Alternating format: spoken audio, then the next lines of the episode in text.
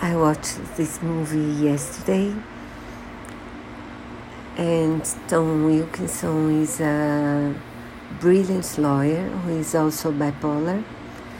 He doesn't have his medicines for a while, so he has psychotic um, episodes, and he decides to give up everything in a billionaire cause and go to the other side. And it was a cause of, uh, between a big company, a billionaire cause, and of some farmers against it. And he decides to to go along the farmers.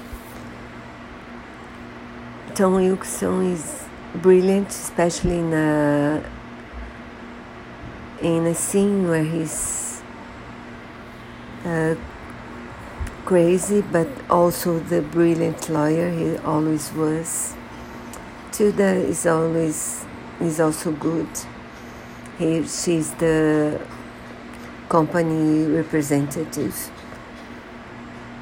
It also has George Clooney, who is the hero, but you know, I didn't like the. I didn't think the stories were well developed.